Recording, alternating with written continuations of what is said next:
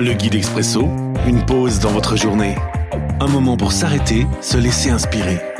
Chaque jour, un court texte biblique, un commentaire et des pistes de réflexion. 28 janvier. Aujourd'hui dans Lévitique chapitre 10, les versets 1 et 2.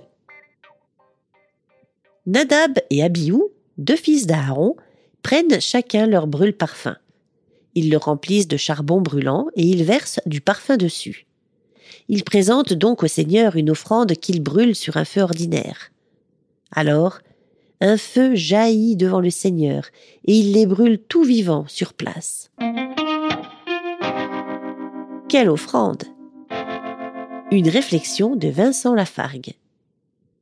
Le temps des offrandes sacrificielles dont le sang mêlé de fumée montait en bonne odeur vers l'Éternel, le temps des sacrifices de Moïse et d'Aaron est révolu. C'était celui de l'ancienne alliance que nous relate le livre du Lévitique. Nous n'aurions pas l'idée de venir dans une célébration en apportant un bouc à y sacrifier. Mais avons-nous bien remplacé ce sacrifice par autre chose? Quel sacrifice personnel offrons-nous à Dieu? Partageons-nous une part de nos revenus avec notre communauté, avec ceux et celles qui en ont besoin autour de nous? Sacrifions-nous à Dieu tel ou tel élément qui nous éloigne habituellement de lui? Sacrifions-nous simplement du temps pour Dieu?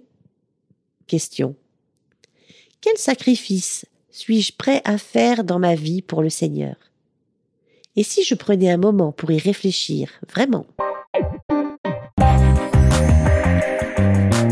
L'Expresso, un guide biblique accessible partout et en tout temps. Une offre numérique de la Ligue pour la lecture de la Bible, Radio Air et Radio Omega. À retrouver sur expresso.guide ou sur votre radio.